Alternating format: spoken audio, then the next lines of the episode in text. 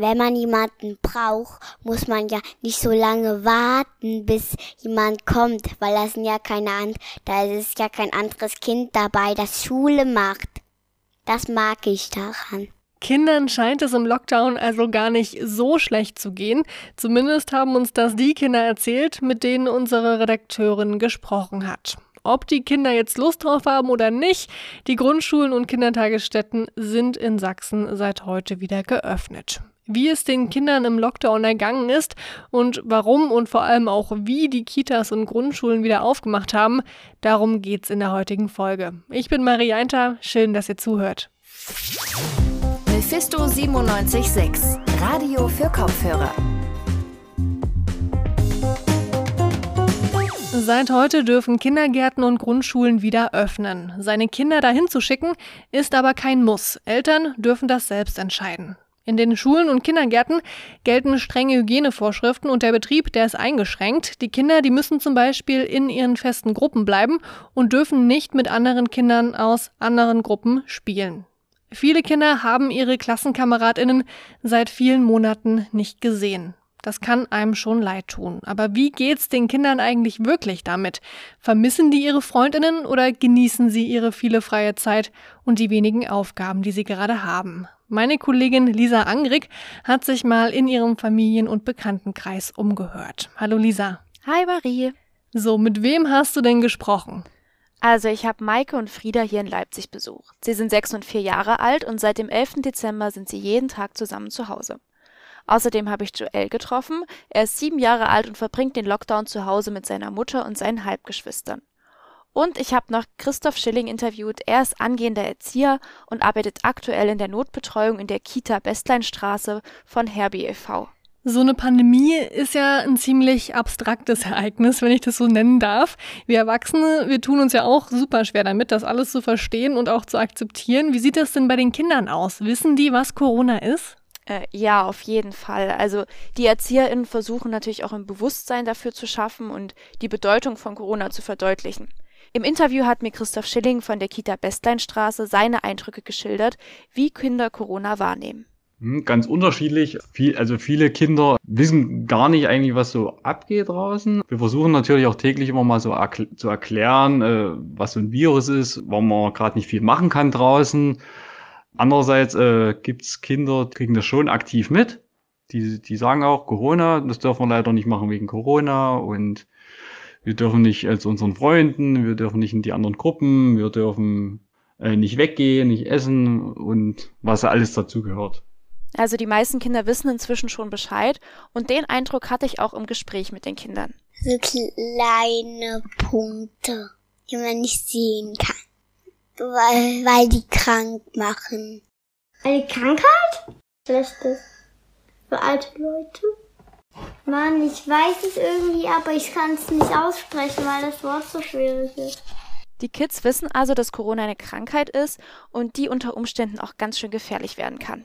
Und deswegen bleiben wir ja alle so gut es geht zu Hause.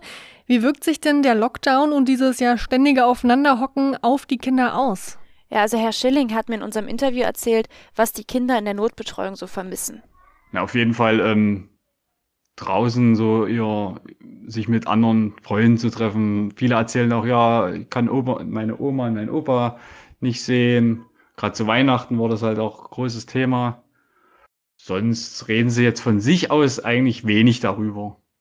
Ja, also wenn sie jetzt nicht gezielt äh, nachfragen, ähm, kommt relativ wenig von den Kindern. Also in der Notbetreuung fehlt den Kindern also trotzdem der ganz normale Alltag. Auf der einen Seite vermissen die Kinder zu Hause auch Erlebnisse aus ihrer Routine vor Corona. Weil man da ans Schwimmbad gehen konnte und jetzt kann man halt nicht mehr ins Schwimmbad gehen, sondern nur noch in die Badewanne. Das finde ich schlimm. Weil im Kindergarten wird immer so schön viel gebastelt. Ja, und auf der anderen Seite finden sie es aber auch toll, bei ihren Eltern zu sein und den ganzen Tag spielen zu können. Die Kinder, mit denen ich geredet habe, waren sich auch alle einig, wo sie lieber sind. Zu Hause. Weil man da mehr spielen kann als in der Schule. Toll! Ich habe nur einen Grund, wieso ich die Schule hasse. Na, weil die böse ist. Weil ich da immer lernen muss.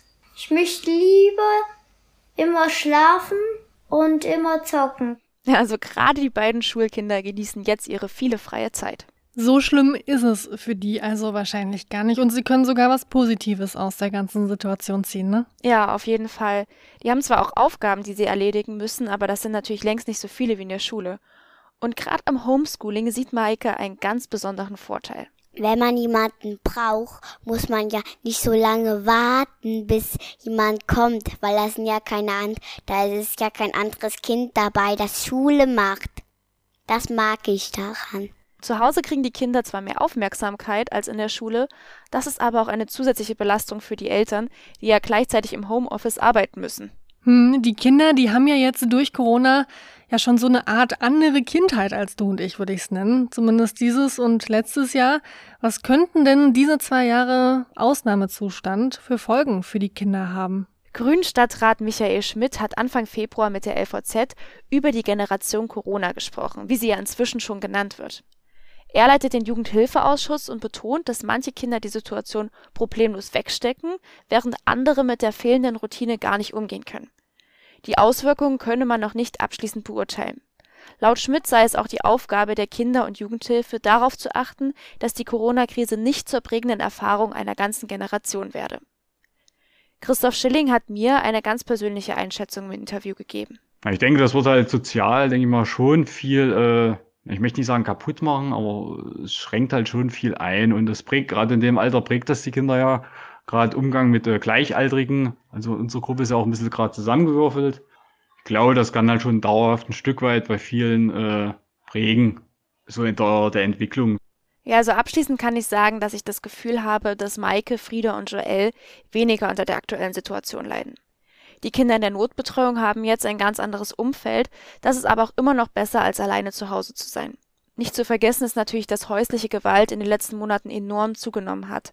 Für betroffene Kinder ist es natürlich noch schwerer, Hilfe zu finden. Ja, wenn man so isoliert ist und selten rauskommt, kann ich mir das echt ganz gut vorstellen. Aber so, Lisa, du hast mit einigen Kindern gesprochen. Wie ist denn jetzt aber so die generelle Stimmung? Insgesamt muss ich sagen, es hat mich überrascht, wie gut Kinder mit diesen ganzen Maßnahmen klarkommen. Damit habe ich echt überhaupt nicht gerechnet. Und ich fand es auch wirklich beeindruckend, dass die Kinder alle über die Hygienemaßnahmen Bescheid wussten. Eigentlich hat der Mama mal gesagt, Corona kann man nicht wegmachen, es geht von alleine weg. Wie wir uns davon schützen? Corona-Masken aufhalten, Abstand halten, immer in den Ärmel niesen, daheim bleiben, wenn wir Corona haben ja, die Aha-Regeln sind also auch bei unseren Jüngsten angekommen. So schwer können die Regeln also nicht sein. So viel zum Thema Corona aus dem Blickwinkel von Kindern. Danke dir, Lisa, für diese etwas andere Sichtweise zur aktuellen Situation. Sehr gern. Für viele junge Kinder und GrundschülerInnen hieß es heute Morgen nach zwei Monaten das erste Mal wieder aufstehen, du musst in die Schule. Die Grundschul- und Kita-Eröffnungen hatten im Vorfeld aber für gemischte Gefühle gesorgt. Die Bildungsgewerkschaft GEW hat der Regierung vorgeworfen, grundlos vorzupreschen und die Schülerinnen und Lehrerinnen, aber auch die Eltern einem Risiko auszusetzen. Andererseits sind viele Eltern froh darüber, dass ihre Kinder wieder betreut werden. Ich habe darüber mit Roman Schulz gesprochen. Er ist Pressesprecher des Landesamtes für Schule und Bildung und ich habe ihn gefragt, warum sich Sachsen trotz des Risikos und der ganzen Kritik für eine Öffnung entschieden hat. Nun, äh, ich sehe es nicht als grundloses Vorpreschen. Wenn wir schon bei der Formulierung bleiben, äh, ist der Grund, dass wir seit der Vorweihnachtszeit über viele Wochen äh, gerade an den Grundschulen die Kinder zu Hause sitzen haben und das ist eine sehr schwierige Situation.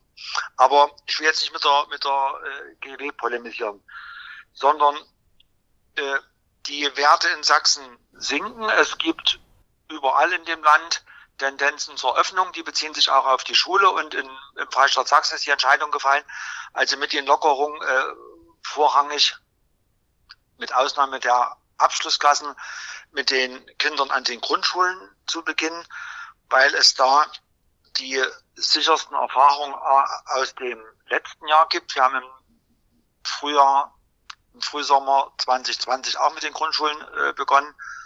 Und äh, da ist, ich sag's mal, auch äh, die Situation für die Kinder am schwierigsten gewesen. Deshalb also eine klare Entscheidung für die Grundschulen. Und wir haben das ja nicht einfach äh, nur so gemacht nach dem Motto, macht die Schultore auf und alle rein, sondern äh, das geschieht ja durchaus verantwortungsbewusst und auch äh, mit vielen Aspekten der Prävention. Ich nenne nur einige Punkte, außer dass die Schulen umfangreiche Hygienekonzepte erarbeitet haben, äh, gibt es einen eingeschränkten Regelbetrieb. Das heißt, äh, wir haben feste Klassen, wir trennen die Klassen untereinander ab, wir haben eine feste Zuordnung von Bezugspersonen, von Lehrern, von pädagogischem Personal. Wir haben den Regelbetrieb eingeschränkt, das heißt die Schulpflicht ausgesetzt, weil wir auch sagen, wir müssen auch äh, an die Eltern denken, an die Familien, wo zu Hause vielleicht äh, der Großpapi erkrankt ist oder die Mutti krank oder Geschwisterkind oder in, in anderes Krankheitsbild in der Familie. Also dass da auch eine Präventionsmöglichkeit besteht, das nehmen wir sehr ernst. Und wir haben die Lehrerinnen und Lehrer mit äh, FFP2-Masken ausgestattet. Es gibt äh, seit dem Sommer 2020 für alle Lehrerinnen und Lehrer an den Schulen im Freistaat Sachsen die Möglichkeit auf wöchentliche Tests. Das heißt also, es ist ein Gesamtpaket. Und in diesem Gesamtpaket ist, wie gesagt, die Entscheidung gefallen, mit der Öffnung der Grundschulen zu beginnen. Ich kann die Kritik nachvollziehen. Ich kann auch nachvollziehen, äh, dass, dass Lehrerinnen und Lehrer äh, da, wie man so in Sachsen Gefühl haben. Das ist auch normal. Das haben auch wir. Äh, ich könnte auch sagen, wir wagen uns auf relativ dünnes Eis. Das ist auch richtig. Aber die Alternative, die Schulen einfach noch länger zuzulassen, war sie war es für uns nicht. Es ist immer eine Abwägung und, und, und es ist immer ein Risiko, dass das wissen wir. Aber die Frage ist, äh, wie sind, wie ist die negative Entwicklung, wie ist die Schadensentwicklung, äh, wenn wir Schule aufmachen und wie ist die Entwicklung für, dass wir im, im Grundschulbereich Kinder haben, die noch weiter zurückbleiben, die, die abfallen, die noch weiter aus den Lernstrukturen gerissen werden, ist ja auch eine Frage, die man abwägen muss. Und in dieser, in dieser Abwägung äh, ist die Entscheidung so getroffen und äh, ich denke, wir sollten damit äh, verantwortungsbewusst umgehen. Hm. Konnten Sie schon mit Eltern oder auch Schulen reden, wie die Öffnung so ablief? Ja, also ich war heute früh selber, ich war heute früh Viertel acht an der 60. Grundschule hier in Leipzig. Knauthain, Knaut-Kleberg habe äh, das gesehen und äh, ich muss sagen, äh, ich will das jetzt ja nicht, ich will es ja jetzt nicht positiv beschreien, sondern äh, ist ganz einfach meine Erfahrung war, dass, äh, dass die überwiegende Mehrheit äh, der Eltern ihre Kinder in die Schule gebracht hat. Ich habe mit fünf weiteren Schulen in Leipzig gesprochen und im Umland und überall äh, war eine Quote von über 90 Prozent, aber ich betone das ausdrücklich. Es geht ja nicht um eine statistische Quotenhascherei, wo wir sagen, wir haben Recht oder wir haben nicht Recht, sondern wir haben, es, es geht darum, wo wir sagen, wir haben versucht, äh, Schule wieder zu ermöglichen. Es muss ja irgendwann und irgendwie auch langsam wieder losgehen.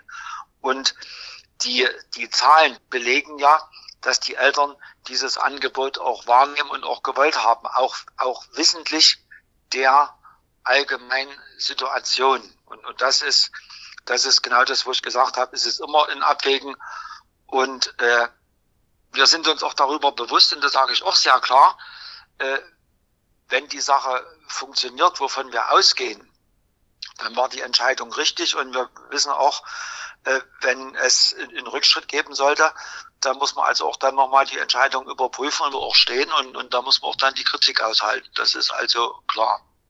Ein Risiko bleibt also und dem sind sich die Verantwortlichen auch voll bewusst. Wie es weitergeht, auch mit den älteren SchülerInnen, das steht aber noch nicht fest. Voraussichtlich geht's aber auch für die ab Anfang März wieder in die Schule. Das war's mit Radio für Kopfhörer für heute. Danke noch an Joris Bartsch und Lisa Angrig für die Mitarbeit an dieser Folge. Mein Name ist Marie Einter. Ciao. Mephisto 976, Radio für Kopfhörer.